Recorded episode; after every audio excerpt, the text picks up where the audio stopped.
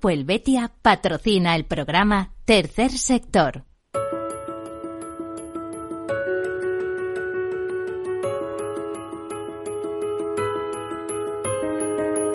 Tercer Sector, un espacio para la economía social. Un programa dirigido por Miguel Benito.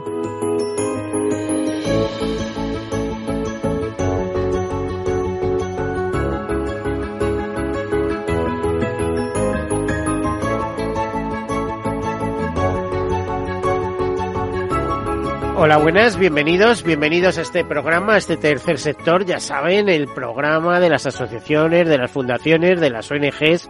Siempre decimos que para ser ONG antes hay que ser asociación o fundación.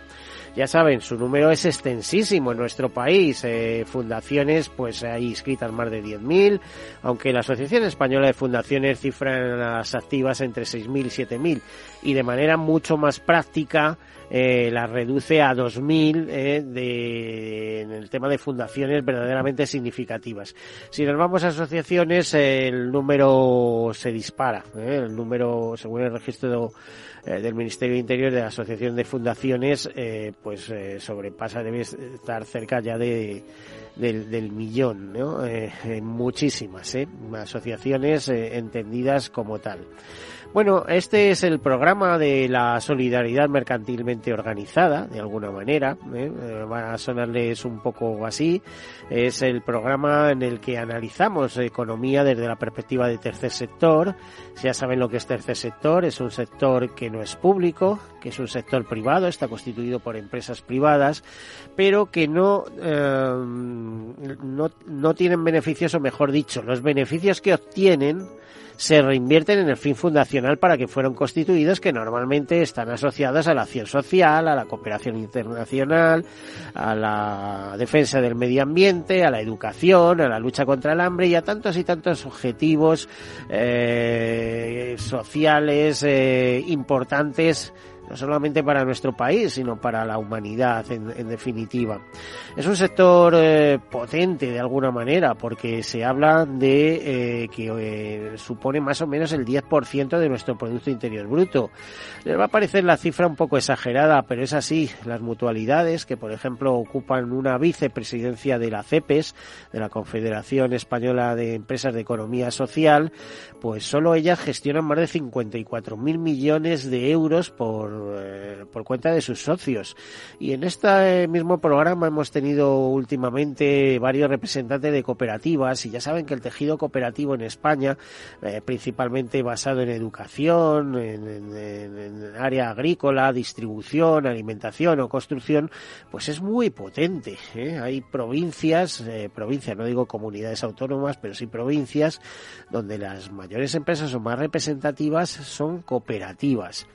Bueno, pues todo esto es eh, tercer sector, eh, es eh, un sector donde digamos que además del capital económico hay un capital emocional especial porque se hacen muchas cosas y son cosas para que se reviertan en la sociedad. Ya saben, pues que también implica mucha iniciativa privada. Hay gente, grupos de personas con un determinado problema en común que lanzan una fundación para recaudar fondos para ver si ese problema, por ejemplo, es un problema médico, alguna o de alguna patología, alguna algún tema en especial, eh, pues con esa financiación conseguida eh, eh, permitir que grupos de investigación avancen eh, intentando buscar eh, remedios a determinados temas. En fin, es un mundo apasionante, ya les digo yo, el mundo del tercer sector y hoy lo vamos a ver de alguna manera. De hecho, eh, también enlaza mucho con los objetivos de desarrollo sostenible y con sus metas. Eh, ya sabemos que las grandes empresas, las empresas importantes de este país y del mundo en general se están alineando con esos objetivos, con esos ODS de que ahora quizá tengamos un poco más presente, puesto que estaba, se está celebrando un COP, eh, un nuevo COP en el Cairo, eh, que empezó el día 6, una conferencia de las partes de eh, el clima eh, en, en, Egipto empezó el día 6 y termina el próximo día 18. Y como sabemos, las empresas se están alineando en torno a eso. Bueno, pues de todas esas cosas vamos a hablar con nuestros invitados de alguna manera ¿eh? Y eh, vamos a comenzar con algunas notas de actualidad, poquitas, pero que nos sirvan a modo de introducción. Comenzamos. Pues hace unos días conocíamos por parte de Fundación Mafre, que la ha dado, que la ha puesto en circulación, el segundo mapa de talento senior. Eh, en el caso de España, y lo analiza en el contexto europeo. Y nos dice que, por ejemplo, pues Polonia con el 36%, Francia con el 38% y España con el 41% están entre los países europeos con menor tasa de empleo senior. España e Italia registran los mayores índices de empleo senior en la Unión Europea entre los 55 y los 69 años. Suecia y Alemania son los países con mayor tasa de actividad y empleo. Francia con un 49% y Portugal con un 48%, donde más mujeres mayores trabajan. Y en el caso de España, el peso del trabajo autónomo en España alcanza el 15% del total de trabajadores, muy cerca del 14% de la media europea. Eh, la tasa de empleo senior nacional está en un 41%, 10 puntos por debajo de la media europea, que es el 60%, especialmente en el grupo de 55 a 59 años y salvo Suecia con un 14% y Portugal con el 29%, España registra los índices más bajos de crecimiento de la población empleada mayor de 55 años. No es por falta de ganas, sino por problemas eh, no encuentran empleo directamente o se tienen que hacer autónomos. De hecho, pues hay más años dispuestos a trabajar. Desde 2008 y en los siete países analizados ha crecido el número de activos seniors, es decir, el número de personas que están dispuestas a trabajar, tengan o no trabajo. Una realidad que se debe principalmente al proceso general de envejecimiento y alargamiento de la vida laboral. El índice de empleo senior es decir, las personas asalariadas o que tienen un puesto de trabajo por cuenta ajena, también crece en todos los países desde 2008.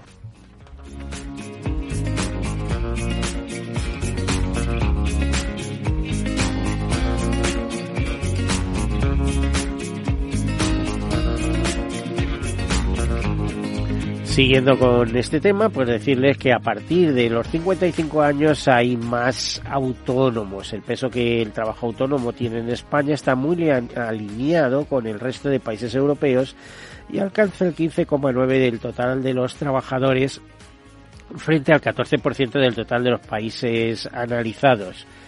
Eh, en el caso de buenas prácticas, el informe recoge una selección de empresas ejemplares en retención, desarrollo y reconocimiento del talento senior. Cita algunas de ellas como Renfe, SACIR, eh, tal o la propia Mafre. Ya sabemos que es un informe de Fundación Mafre. Endesa o Picolín. Eh, establecer un gran pacto de país para fomentar el empleo senior y cortar a raíz el derroche de talento de los mayores españoles es la medida más urgente a la que hace referencia el informe para alargar la vida laboral del de, eh, empleo senior en los tramos por encima de los 60 años incrementar el número de mujeres en el mercado laboral de los seniors y extender la fórmula de trabajo a tiempo parcial como vía de permanencia en el mercado laboral. Este informe propone también mayores avances en legislación para mejorar, entre otros, la fórmula para compatibilizar pensión y trabajo, penalizar las jubilaciones anticipadas y las prejubilaciones y promover un reconocimiento expreso de los derechos de igualdad generacional y lucha contra el edadismo laboral.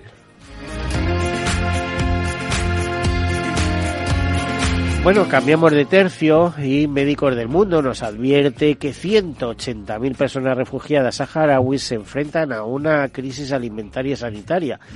Pues pueden imaginarse si estamos sufriendo aquí problemas, eh, pues en el resto del mundo eh, piensen cómo pueden estar. En este caso concreto, en Médicos del Mundo, porque habría muchos casos, eh, fíjense como los problemas que hay en el cuerno de África, etcétera, y los problemas de alimentación de, ese continente como es África, pero Médicos del Mundo nos advierte, eh, alerta de las consecuencias ya visibles de esta crisis alimentaria y nutrición de la salud en personas saharauis refugiadas el contexto geopolítico, el alza de los precios de los alimentos y los 47 años de refugio prolongados someten a la población saharaui a una situación humanitaria alarmante. La mitad de los niños y niñas de 6 a 59 meses padecen anemia. Uno de cada tres sufre retraso en el crecimiento y solo uno de cada tres menores recibe una dieta adecuada.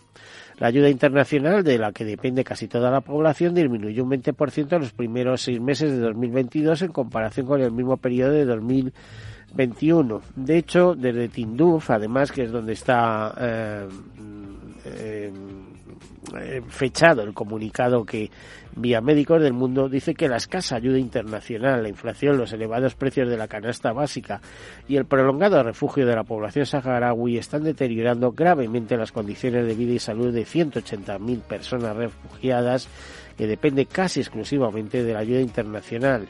Médicos del Mundo alerta de que la crisis alimentaria y de nutrición es ya una dura realidad para la población saharaui refugiada. Bueno, hay esa nota de actualidad para eh, concienciarnos de que ahí están las ONGs para echar una mano y, y concienciarnos a todos que también tenemos responsabilidad y que ayudemos en lo que podamos. Más cosas, por ejemplo, SEO Life, siempre comento que la primera organización ecologista de nuestro país advertía hace unos días que más de la mitad de las aves marinas del mundo están en declive y la captura accidental en artes de pesca constituye el mayor impacto para muchas de ellas. Y dirán muchos de ustedes, bueno, ¿y a nosotros qué nos importa? Pues en fin, creo que sí, porque estamos a viendo cómo el país acaba o, se va reduciendo la biodiversidad. ¿no? Eh, ayer, por ejemplo, escuchaba, hace esta semana escuchaba en la radio de un tertuliano que decía que teníamos que, que, las organizaciones ecologistas deberían eh, empezar a, cambiar el chip de, la forma de pensar y que los molinos de viento para generar eh, energía alternativa debían colocarse en, nuestras montañas eh, por todas partes, ¿no? Que es un poco los planes que existentes, ¿no? Y sinceramente, las cosas hay que hacerlas con cabeza. ¿eh? A veces, a veces que lo que queremos es energía, ¿eh? ser autosuficientes en energía y nos vamos a cargar por ellos la suficiencia del oxígeno, que es lo que producen las montañas. ¿eh? ¿De dónde viene el agua, el viento, el sol? ¿De dónde se recogen las lluvias, etcétera? Pues en las montañas. Pues por favor, respetémoslos o hagamos lo que tengamos que hacer, pero eh, con respeto a, o con respeto al entorno natural y haciéndolo compatible unas cosas con otras, no, no devastando todo lo que pillemos. Bueno, pues Seovir Life lanza un nuevo balance climático para enfocar las claves de la COP27 que se está celebrando ahora en el Cairo, como les decía. Por ejemplo, el proyecto internacional UNIFI, tras tres años de trabajo, finaliza con una treintena de informes e infografías divulgativas relevantes para entender de la evolución de la política climática de Europa. España ha dado un gran paso con la aprobación de tres documentos, pero los objetivos tienen que tendrían que haber sido más ambiciosos. Las emisiones nacionales aumentaron un 5% en 2021 respecto al año anterior, aunque se mantiene por segundo año consecutivo en la serie histórica ligeramente por debajo de los niveles del año de referencia. La ONG reclama más y mejores medidas de acción climática en el sector agropecuario y critica la escasez de planes locales en España. También una mayoría de stakeholders consultados en las encuestas climáticas percibe que la acción promovida desde la Unión Europea es insuficiente.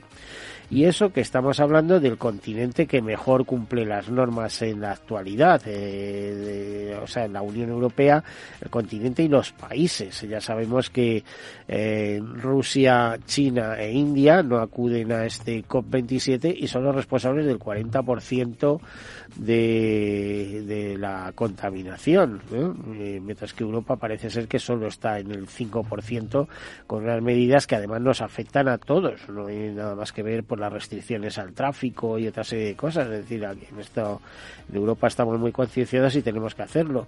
Eh, no así en otros países que, bueno, están, aunque sean desarrollados, pues no lo ven tan claro o están en vías de desarrollo y reclaman eh, tener oportunidad de desarrollarse eh, al mismo nivel que otros eh, tal y piden una moratoria y es más, en algunos casos ser compensados por los efectos del clima, ¿eh? es decir, que las naciones ricas, que las naciones avanzadas, que en su momento mm, preveyeron varios fondos para, para hacer para compensar a estos países los, las consecuencias de los desastres climáticos pues que se verifiquen, porque parece ser que al final esas compensaciones no terminan de llegar.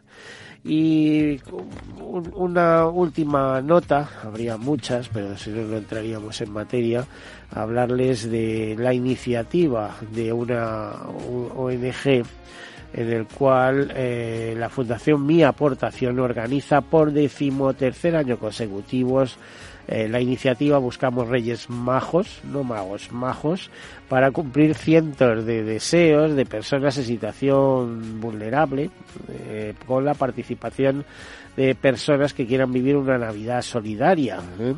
¿eh? por ejemplo, la directora de Fundación Mi Aportación, Blanca Piera Miquel, dice que como cada año el número de cartas sigue creciendo porque son muchas las personas que viven una situación crítica y difícil, pero la Fundación lo asume como una oportunidad para ofrecer la vivencia de una Navidad solidaria a tantas personas generosas que tienen ilusión por ayudar a los más necesitados. Como sabemos, desde hace 13 años, cientos de voluntarios cumplen los deseos navideños de personas adultas en situación desfavorable y que necesitan mucho cariño, atención y ayuda. Personas sin hogar, familias inmigrantes, personas mayores que viven en residencias o en soledad, o personas con discapacidad intelectual escriben su carta a los reyes y gracias a la magia de Reyes Majos van cumpliendo sus deseos, lo poquito que se pueda. ¿no? Eh, la Fundación Mi Aportación se encarga de buscar a personas solidarias que quieran convertirse en Reyes Majos y recibir una carta de la campaña. De este modo, desde 2009 ya se han registrado más de 10.000 regalos. En concreto, en esta edición la fundación, la fundación busca más de 2.500 Reyes Majos particulares o que participen desde la empresa en la que trabajan. En este último caso son las llamadas empresas majas que, que acogen el proyecto como parte de su estrategia de responsabilidad social para vivir una Navidad con espíritu solidario entre sus empleados. Pues ya saben, si quieren saber más sobre esta campaña, en www.reyesmajos.oro ¿eh? está toda la información y pueden inscribirse para colaborar en esta campaña. Y dicho esto, pues entramos en nuestro tema. Hoy necesitaba una serie de empresas eh, sobre temas de talento senior, etcétera, etcétera. Pero claro, yo conozco otra empresa que me reservo ¿eh? porque la tenemos aquí. Entonces, eh, como la tenemos aquí, ¿para qué vamos a meternos en más historias? Vamos a preguntarla directamente. está con nosotros Teresa Cabazón, que es la responsable de eh, de política ASG o SG o eh, ISG, como se quiera, eh, vamos, ambiental, social y de gobernanza eh, de eh, Seguritas Direct. Eh, bienvenida, Teresa. Muchas gracias, Miguel. Bueno, muchas gracias por estar aquí con nosotros. ¿Vosotros hacéis algo con talento senior? ¿Hacéis algo con los seniors? Por supuesto, son un colectivo de más clave para nosotros, no dentro de nuestra política de protección a las personas, son uno de los colectivos vulnerables en los que nos enfocamos. ¿Lo dices en serio? ¿Tenéis mucha gente mayor trabajando? Pues Te tenemos... digo muy en serio porque me, me, me, me, me choca, ¿eh? O sea, las empresas, sabes que a los empleados de más de 55 años los suele poner eh, ya en rampa de despegue. Pues seguro que tenemos más de la que la gente cree. Es más, creo que el año pasado lanzamos una campaña que buscamos talento joven de más de 40 años. Entonces, bueno, pues para que sepáis, ¿no? Pues que estamos en, en esa búsqueda, ¿no? De, de talento senior, ¿no? Para, para nuestra compañía, por supuesto. Qué bien. Bueno, y a ver, eh, el, el, hecho de que estemos con la responsable, yo decía directora, dice, no, por favor, no me diga directora, pero bueno, es una mujer eh, con mucho, con mucho mando en temas ambientales, sociales y de gobernanza Cuando digo mando, eh, quiere decir intelectual porque buenas sugerencias tienes que estar haciendo a la dirección. Dice, oye, esto lo podemos hacer así o lo podemos hacer así. Además, me alegra especialmente que sea una persona que viene del mundo de la comunicación, ¿verdad? O sea, decir, una transformación es un paso hacia arriba, ¿no? Efectivamente. Eh, es decir, eh, Securitas una empresa alineada eh, con la sostenibilidad y con los objetivos, con la Agenda 2030. Totalmente. Yo creo que sobre todo lo que parte es un poco de nuestro propósito, no como compañía. Nuestro propósito es crear, ¿no? Un mundo más seguro y a partir de esa creación del mundo seguro, pues al final ese mundo seguro para todos tiene que ser sostenible, ¿no? No solo un sostenible en nuestro negocio, sino también sostenible con las personas que lo conforman y, por supuesto, con el entorno. Eh, yo imagino que todo eso contribuye además en, ese afán eh, el hecho de la influencia nórdica, ¿no? Sí, posiblemente. Porque los daneses y los países nórdicos están muy, muy concienciosos con estos temas. Sí que es verdad que esta estrategia no es una estrategia de negocio global, o sea, es decir, que todas, los, todas las empresas ¿no? de los diferentes países tenemos eh, la misma ideología y remamos no hacia el mismo lugar. Bueno, eh, ahora nos vas a contar cosas, pero eh, yo lo que os pedí cuando íbamos a hablar de, de Securitas Direct, etcétera, eh, y, propusimos un programa hablando de sostenibilidad y de responsabilidad social corporativa que ahora se ha convertido en esta estrategia SG y tal, era que nos trajeras ejemplos patentes. O sea, nada de que nos cuentes de que lo hacéis maravillosamente, sino que haya otras personas que nos lo confirmen, que nos lo digan. Y os pedimos que, que os acompañaran eh, pues algunas ONGs. Y en ese sentido, pues tenemos a dos ONGs, a Sandra de Juana, eh, de la Fundación Soñar Despierto. Eh, bienvenida, Sandra. Muchas gracias. Eh, lleváis mucho tiempo colaborando con eh, Securitas que no sé en qué colaboráis, ahora me lo contarás. pues eh, más o menos dos años empezaron a colaborar con nosotros eh, con unas actividades con los niños en, en Valencia y, y, nada, poco a poco vamos sacando adelante más proyectos. ¿Qué es Soñar Despierto? ¿Qué hace? Pues eh, la Fundación Soñar Despierto es una entidad que se dedica eh, a colaborar y apoyar a los menores que viven en centros de acogida en España, con el objetivo muy amplio de que todos ellos puedan contar con las mismas oportunidades que cualquier otro niño de su edad. Eh, qué bonito, ¿no? El objetivo que tenéis. ¿Se va consiguiendo o es complicado? Eh, se va consiguiendo, es un objetivo muy, muy, muy, grande, ¿eh? muy ambicioso, efectivamente. Pero, pero bueno, poco a poco se va consiguiendo. Sí que es verdad que empezamos eh, hace ya más de 10 años con, con pequeños proyectos, con pequeñas actividades de ocio y, y bueno, pues hoy en día vamos llegando cada vez a más, a más menores en, en centros. Creo que los últimos eh, datos disponibles son del 2020 y llegamos en el 2020 a 4.000. Hay 17.000 en España. Tenemos mucho trabajo por delante.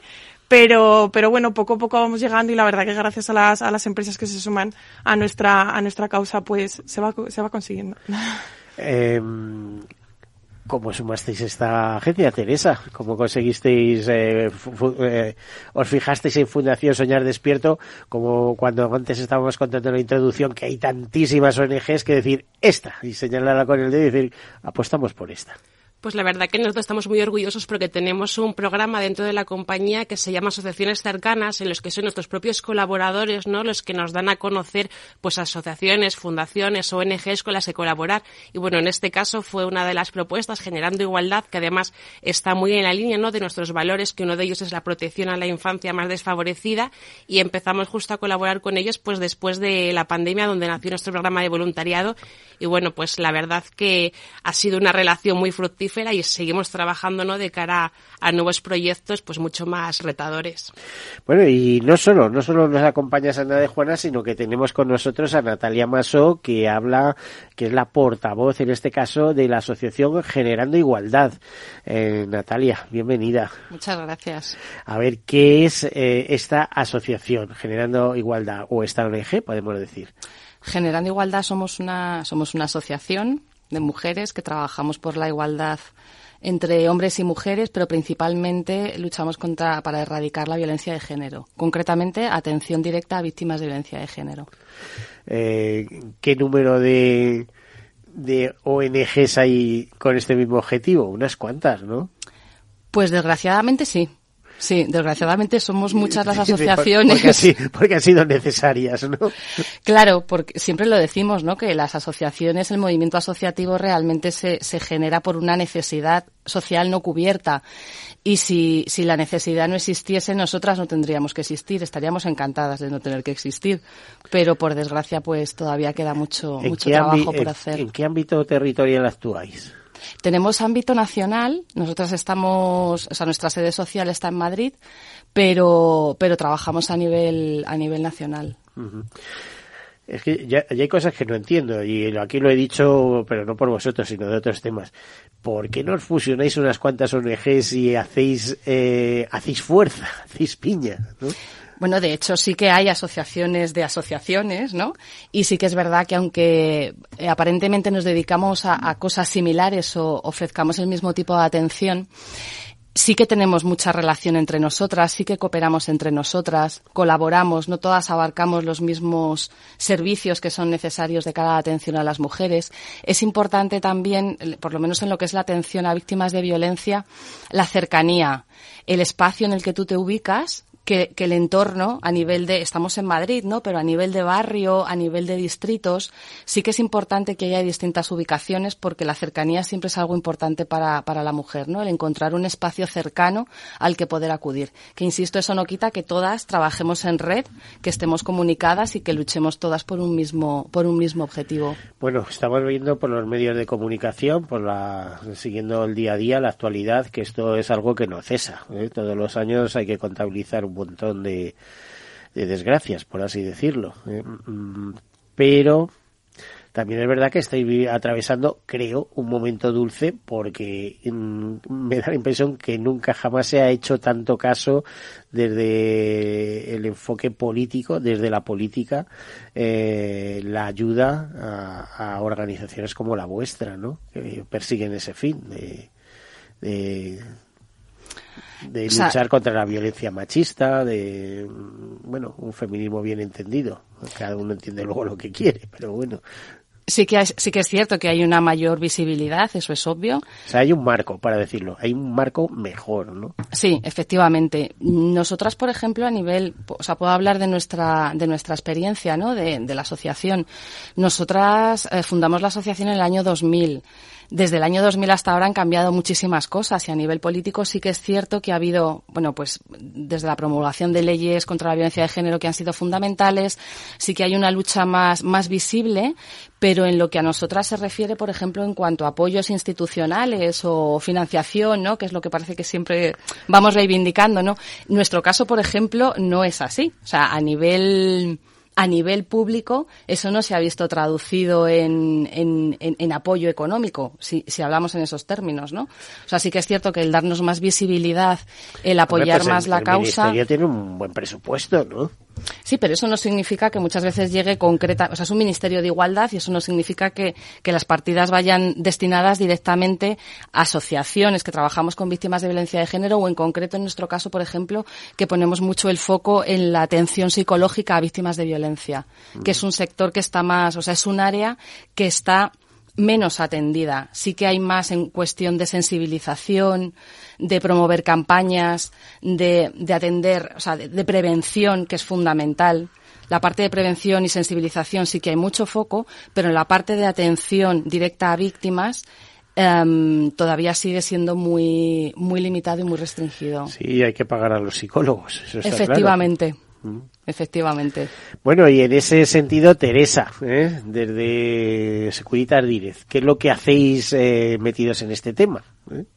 Pues bueno, como te comentaba antes, igual que la infancia no es uno de nuestros pilares de protección en cuanto a las personas, las mujeres y especialmente las víctimas de violencia de género también lo son. Entonces, bueno, creo que llevamos más de cinco años colaborando con Generando Igualdad. Para nosotros son partners indiscutibles en la lucha contra esta lacra.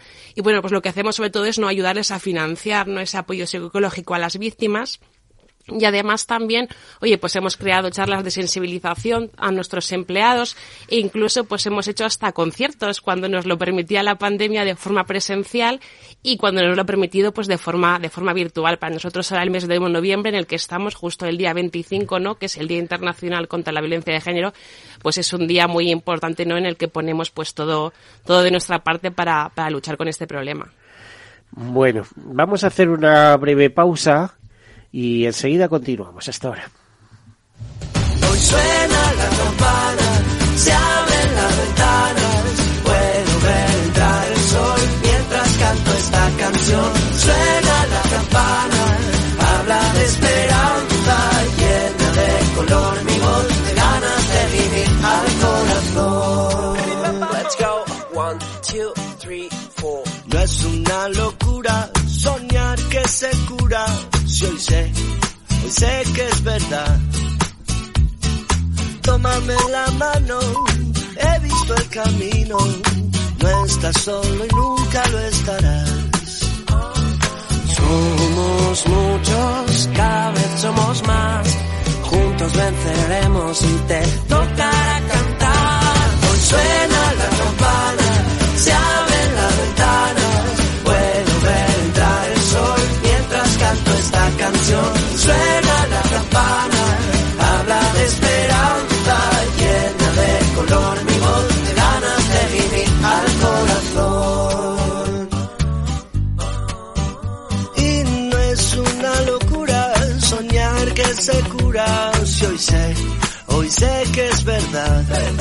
Hoy me siento fuerte, hoy doy gracias a los valientes, todos juntos llegamos hasta aquí. Hoy le gano una batalla al tiempo y a la vida. Yo me aferro porque hoy puede, hoy puede ser el día, el día en que nos toque cantar. Hoy suena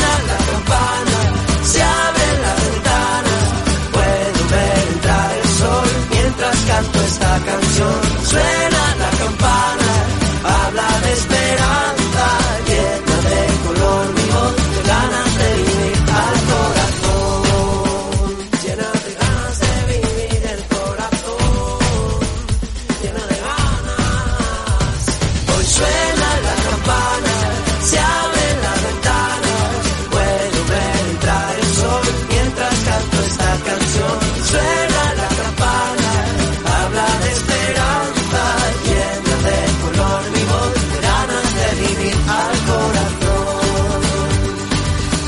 de vivir al corazón. Tercer sector, un espacio para la economía social. Un programa dirigido por Miguel Benito.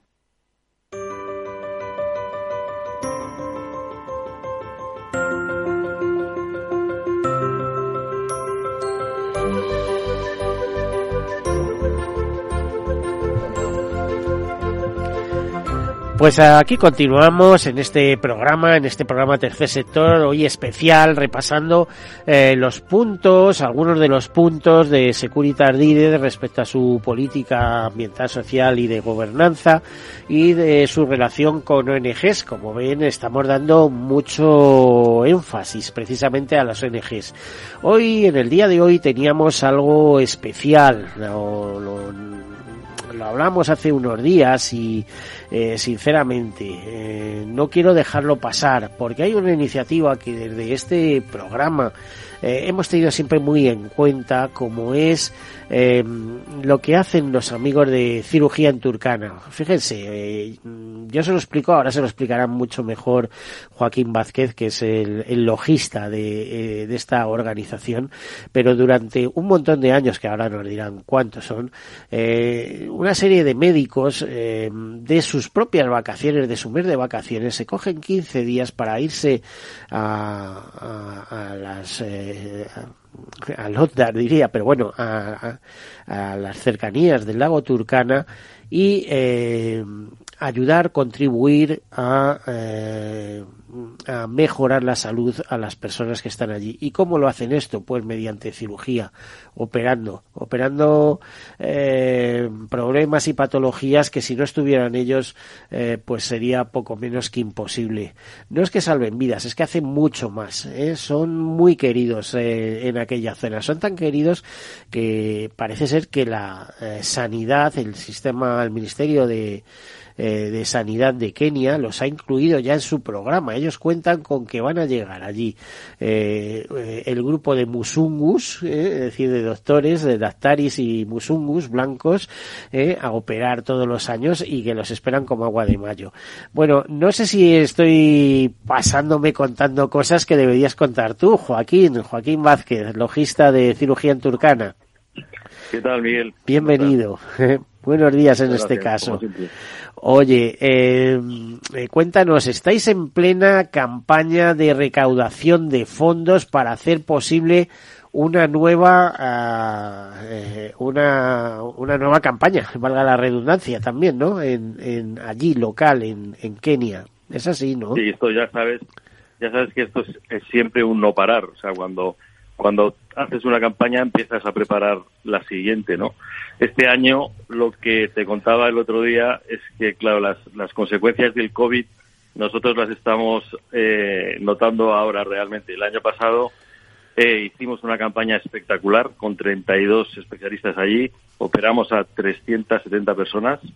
Y, ¿En cuánto y, tiempo? claro, Porque son auténticos maratones, a mí me consta, ¿no? ¿En cuánto, tie no, lo, cuánto hacemos tiempo? en, lo, lo hacemos en dos semanas eh, la cuestión es que tenemos una organización local allí eh, muy importante que hemos desarrollado en los últimos 12 años y que forman parte de nuestro equipo y entonces, claro, la, selección de pacientes previa, el transporte de los pacientes a, al hospital y luego la devolución a sus, a sus lugares de origen es lo que hace que, que esto sea eso es lo que tú dices, ¿no? Maratoniano y que puedas hacer 50 cirugías al día o 40. Bueno, o, y esto está cogiendo tal importancia porque yo, eh, desde que tenemos este programa en 2014, hemos ido haciendo el seguimiento, ha cogido tal importancia que se ha convertido, por ejemplo, en el caso de, de la doctora Carmen Hernández, que es la, la cirujana jefe de, que, de, eh, que, que cabeza estas campañas, eh, pues creo que, que se ha convertido esto hasta en una cátedra de medicina de, de tercer sector, de tercer mundo, ¿no? O algo así. Sí, sí, la, la Universidad Complutense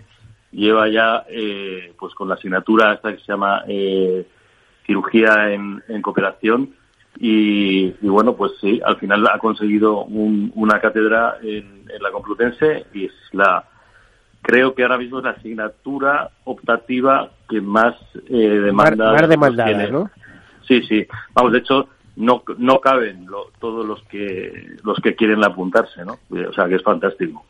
Oye, eh, te iba a decir, claro, el problema es decir, eh, es fantástico, eh, por lo tanto hay mucha voluntad, hay mucho voluntario también, ¿no? Eh, antes eh, creo que os costaba trabajo conseguir gente que fuera para allá y ahora lo que quiere es ir todo el mundo, ¿no? Sí, claro, es que cuando tú tienes un, un, un, proyecto como este también montado, donde la gente llega y ve que lo que va a hacer es útil, cuando llega y se pone a trabajar nada más llegar y puede operar a seis, siete personas al día, ¿sabes? Eso a, a quién no le va a reconfortar, ¿no? Es que eso en, en, en el mundo occidental es, es impensable, ¿no? El que vayas a poder trabajar a esa velocidad y con esa eficiencia. Y luego también lo que cuentan todos los especialistas es que el compañerismo que se respira eh, allí durante las campañas es muy difícil de experimentarlo aquí. Y eso es, muy bonito. Pues fíjate, yo como paciente en alguna ocasión, pasando por el hospital clínico, el hospital de San Carlos de Madrid, el hospital clínico, he hablado con algún médico y tal, y ha salido el tema eso, y me ha llegado a contar, dice, pues si yo estuve en determinado año, es decir, es gente normal que se dedica a su profesión y demás, y en un momento determinado eh, se hacen un voluntariado, lleváis muchos años, eh, 12 vosotros, pero creo que la iniciativa es incluso anterior. ¿No? Del año 2005, 2006 o 2004, ¿no? En el 4, en el 2004 empezamos. Bueno, pues entonces ya los turcanos conocen a los españoles perfectamente, ¿eh? Vamos, no te quiero contar, hasta por el nombre ya. Hay varios libros muy bonitos que yo he tenido oportunidad de leerlos todos. Lo de Musungus es por blancos, ¿no? Decíamos. Sí, sí. Blancos, sí, sí, blancos. Bueno, oye, eh, vamos al tema concreto y es que eh, este año estáis teniendo problemas de para recaudar para la próxima campaña, etcétera, etcétera, y habéis montado una iniciativa que es hoy mismo, pues de domingo, es decir, el que no tenga nada, que eh, quiera pasar un buen rato, reírse, compartir y ayudar. ¿Qué es lo que habéis organizado? Pues mira, hay un grupo de teatro de, improvisación eh, que se llama Jamming, que nos ayudan eh, habitualmente, que son buenísimos, te partes de risa con ellos, y los tenemos eh, en la sala Galileo a partir de las 8 de la tarde en Madrid. Vale. Eh, ¿Cuánto vale la, la, entrada? La entrada, la entrada son 20 euros y bueno, pues eh, todo va directamente a, a, los fondos que necesitamos para financiar la próxima campaña, que será en febrero del año que viene, del 23. Bueno, en definitiva, que si alguien no tiene plan para esta tarde y quiere juntarse con los chicos de cirugía turcana, porque aquí no falta nadie, ¿eh? de los que vais habitualmente y de los que han participado, y se apunta todo el mundo. Claro, claro, claro. Pues el que quiera conocer, claro, el que quiera conocer un poquito más de cerca todo lo que significa cirugía turcana y la preparación de la próxima campaña, que sería la campaña 2023 para febrero o marzo, ¿no, Joaquín? En febrero, sí, iremos generalmente última de enero, primera de febrero, es lo que normalmente hacemos. Y tú fíjate qué escenario podemos encontrar porque este año el hambre está desatada en África, como estamos leyendo. Ya. Sí, sí, lo sé, lo sé, porque nos están además pidiendo ayuda en ese sentido también y es tremendo, sí, sí. Bueno, pues si quieres repetir el mensaje. Eh, y... Pues sí, esta tarde a las 8 de la tarde en la Sala Galileo en, en Madrid, el grupo eh, llamen eh, por cirugía en Turcana y el precio son 20 euros. Encantadísimo de que venga todo el mundo que, pueda. Pues ahí queda el mensaje. Muchísimas gracias, Joaquín Vázquez, logista de cirugía en Turcana. Muchísimas gracias. Un abrazo, Miguel. Hasta luego. Adiós.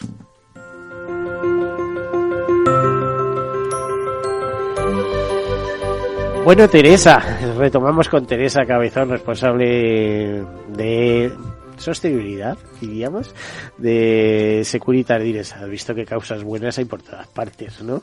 Totalmente. Creo que causas buenas nos sobran, ¿no? Así que tenemos mucho, mucho que hacer. Bueno, también puedes hacer algo. ¿eh? Le dices a los empleados de Securitas Dires, oye, si queréis ir ahí, que los turcanos también necesitan. Me da impresión que eh, África va a necesitar, siempre necesita ayuda, pero en estos momentos en especial están las cosas como están, ¿no?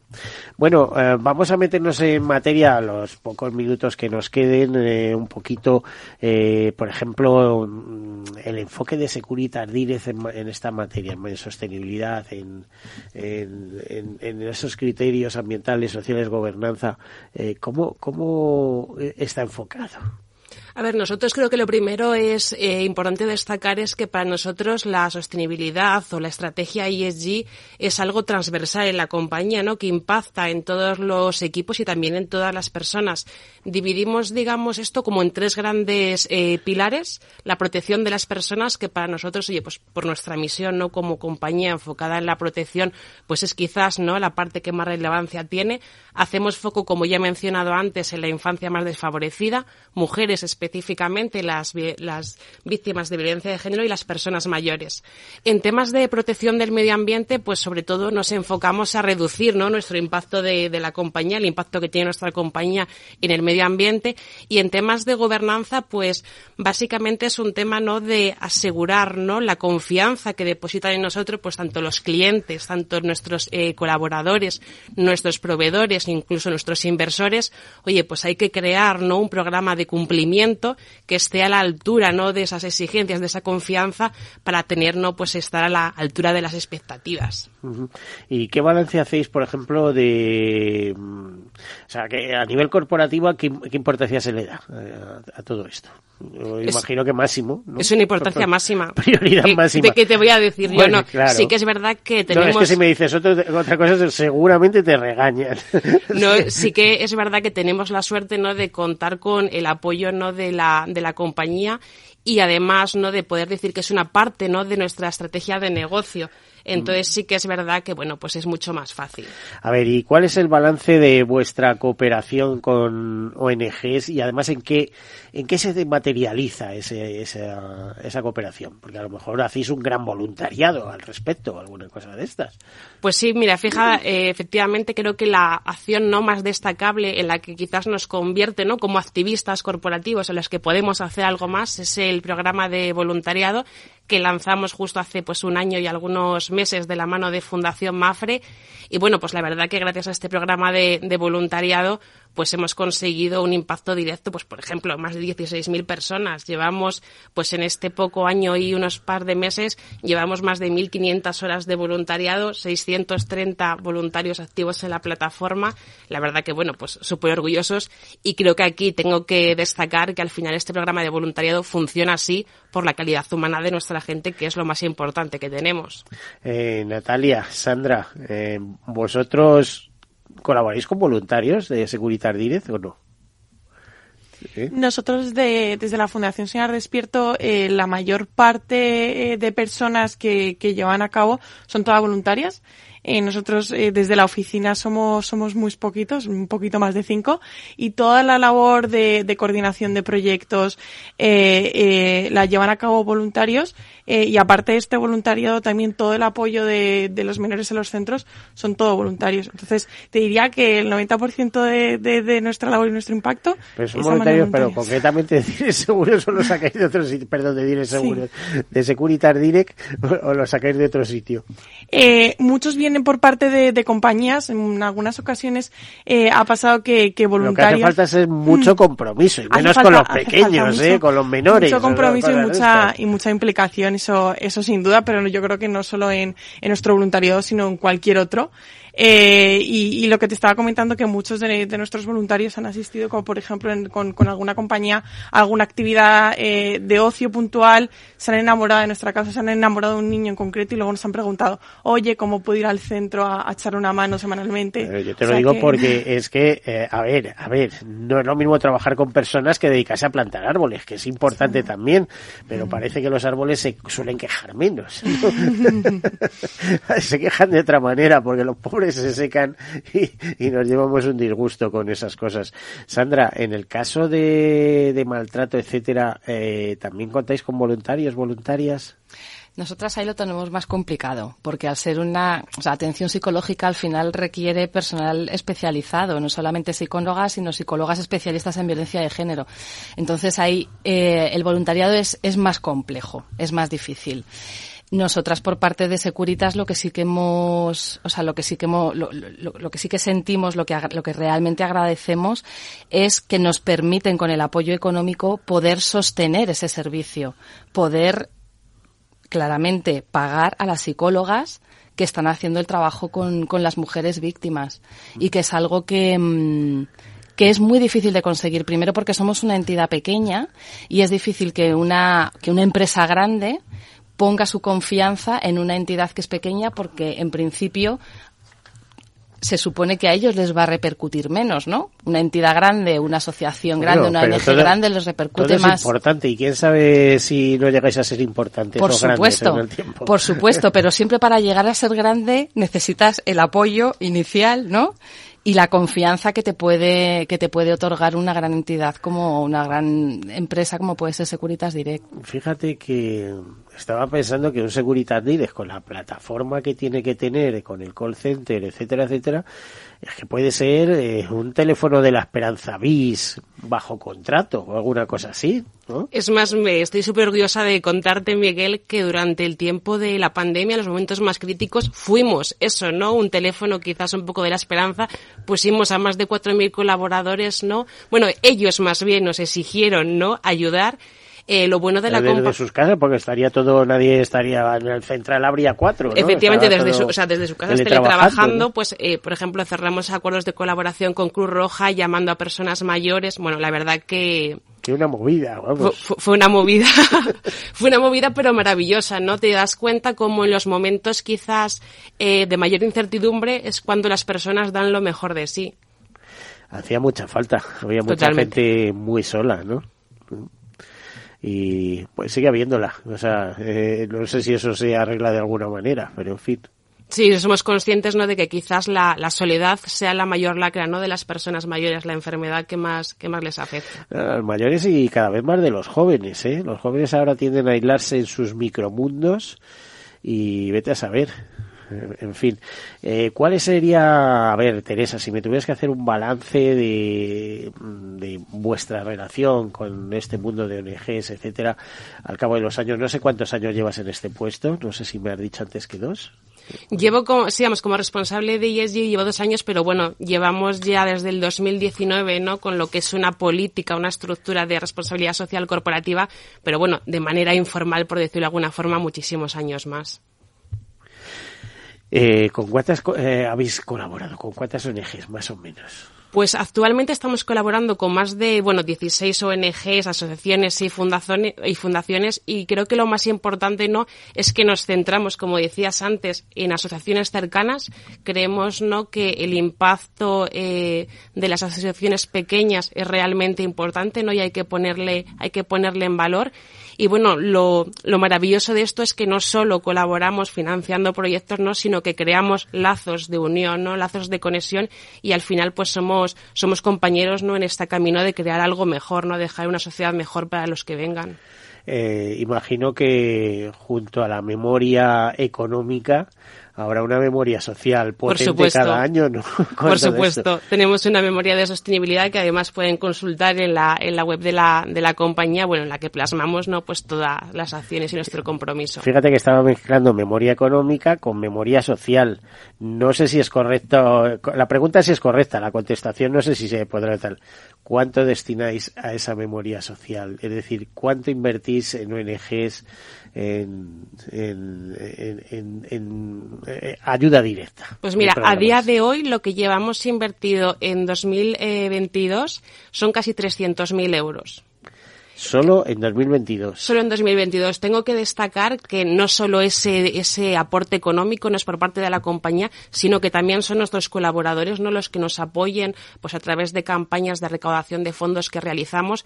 Y bueno, sin ellos no, no sería, no sería posible no conseguir esta cifra. Y, o sea, en, pero en definitiva es que además no es solo dinero, es dinero, es horas de voluntariado y seguro que en algún tema serán servicios gratuitos pues no sé, ¿eh? el viejecito que se le rompe una puerta y está desesperado. Y, bueno, sí, por supuesto no que todas las eh, pues, relaciones ¿no? que tenemos con asociaciones, ONGs y fundaciones, pues les entregamos ¿no? nuestros servicios de protección de forma, de forma gratuita. De todos modos, esto es un mundo tan rico, el de las asociaciones, fundaciones, ONGs, como decíamos, que no hay faltan manos para ayudar y ahí son tantos los problemas eh, que, se, que son los problemas cada uno se centra en lo suyo verdad Natalia Sí, sí, ¿Eh? efectivamente. Cada uno tenemos ahí nuestro nuestro sector Nuestro- que solucionar. tenemos nuestro nicho y, y estamos estando.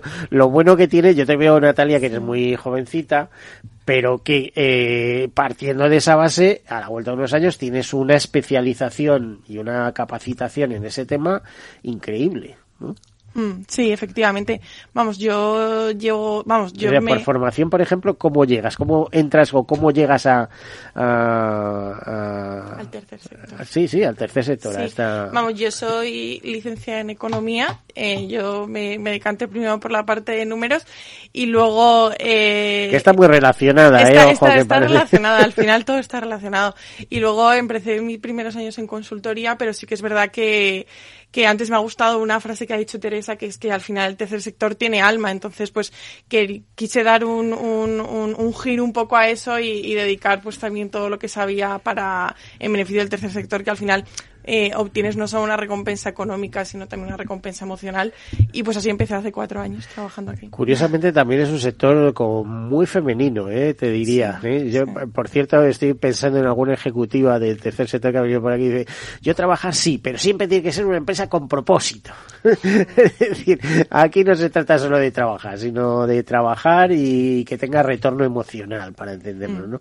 Eh, yo siempre digo que también, que tiene muchas ventajas, porque es que aparte de lo que cobras económicamente, te sueles ir satisfecho a casa, o con muchos disgustos, porque hay mucho trabajo y tal igual, pero sabes que lo que estás haciendo es para que nuestro entorno más próximo y también el lejano mejore, o sea, decir, eh, intentar dejar un mundo mejor.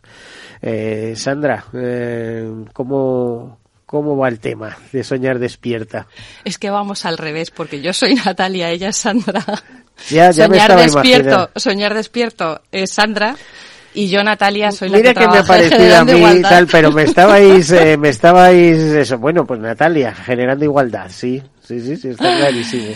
Pues muy en línea de lo que, de lo que está comentando Sandra, ¿no? Al final, eh, es verdad que, y esto también tiene que ver con el tema con el que trabajamos nosotras, ¿no? Al final las mujeres siempre hemos tenido tradicionalmente ese papel de cuidadora, de protectora y de atención a, los otros, ¿no? Y eso unido a que es verdad que cuando, independientemente de cómo hayas llegado al tercer sector o hayas llegado al mundo asociativo, sí que es verdad que siempre casi todas empezamos haciendo voluntariado. el voluntariado es, fundamental siempre en el inicio de una asociación, ¿no? Y, cualquier persona que ha hecho un voluntariado sabe que siempre se lleva mucho más de lo que recibe. La parte emocional juega un papel muy importante y el sentirte útil para la sociedad y sentirte útil en casos concretos, en personas concretas, en un niño, en una niña, en una mujer, siempre te va a reportar más de lo que tú estás, de lo que tú estás ofreciendo. Yo en mi caso sí que lo, mm, bueno, sí que estaba orientada desde ahí, ¿no? Desde, desde el inicio de mi formación, soy psicóloga de formación y, y yo conocí el entorno asociativo de una manera más casual y, y, mi vocación nació más por una necesidad detectada, ¿no? Era una asociación en la que la fundaron abogadas y no tenían servicio de atención psicológica. Entonces estaba esa necesidad ahí, fue como yo, fue como yo entré ahí y vi que, bueno, pues que, que, era necesario, ¿no? Que era un poco lo que hablábamos al principio. Si la necesidad no existiese, las, las entidades como la nuestra, por ejemplo, no existiríamos. Pues muy interesante. Os felicito por la actividad que desarrolláis y lo que siento es no dedicar un programa entero específico con alguno de vuestros temas, así que más adelante no perdamos la pista de este programa. Teresa Cabezón, responsable de ASG, de, Securitas Direct, muchísimas gracias por estar con nosotros y ha sido un placer. Lo, mismo digo, Miguel. Estoy convencido que lo haces muy bien. ¿eh? Además, lo que pasa que tienes tanta tarea, hay tanta NG por delante, tanta, eh, hay tantos problemas en la sociedad que y aparte que creo que probablemente casi con toda seguridad Securitas es una empresa modélica en, en muchos aspectos aunque solo sea por donde por dónde fluye el accionista, para entendernos. Eh, pues eh, Natalia, eh, no espero no confundirme, muchísimas gracias por estar aquí con nosotros. Y un día podríamos quedar para hablar específicamente del problema de violencia machista. Aquí hemos tenido muchos problemas con mucha gente, con muchas personas, con muchas mujeres y tratando además ese tema de diversos aspectos, pero siempre hay más para aportar. Y, y Sandra, eh, pues Sandra de Juana de Fundación Soñar Despierto, soñar para un futuro bonito, diferente, ¿eh? ¿no? que no sea el destino el que nos impida, ¿no? Exactamente. bueno, pues muchísimas gracias a todos por estar aquí, a todos ustedes, desearles un buen domingo y recuerden, cirugía en Turcana les espera esta tarde en la sala Galileo. Hasta luego.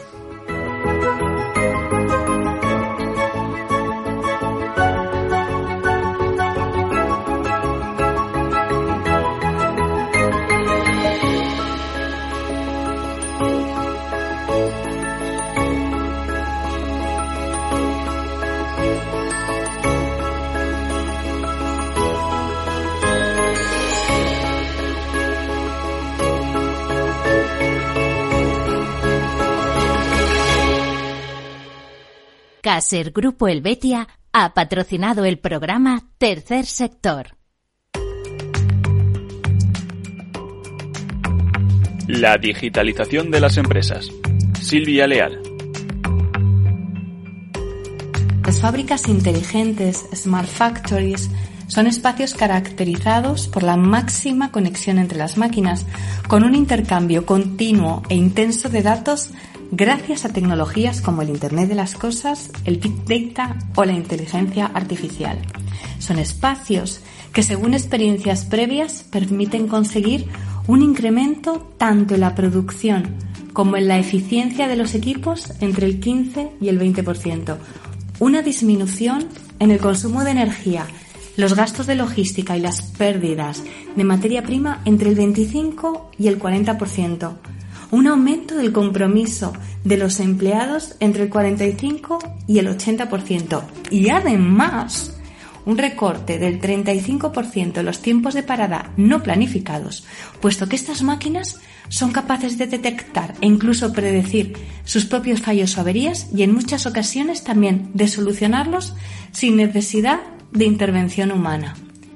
Sin embargo, a pesar de todas estas evidencias, antes del COVID-19 se esperaba que en 2022 tan solo el 21% de las fábricas del mundo fueran inteligentes y a nivel europeo, en lo que se refiere a la industria 4.0, aún no habíamos cogido el ritmo que hacía falta, aunque para el 86% de las empresas manufactureras este tipo de proyectos era una prioridad para los próximos cinco años. Era una herramienta clave para ganar productividad, pero no había urgencia. Por todo ello, ha llegado el momento de pisar el acelerador porque no se nos puede escapar este tren.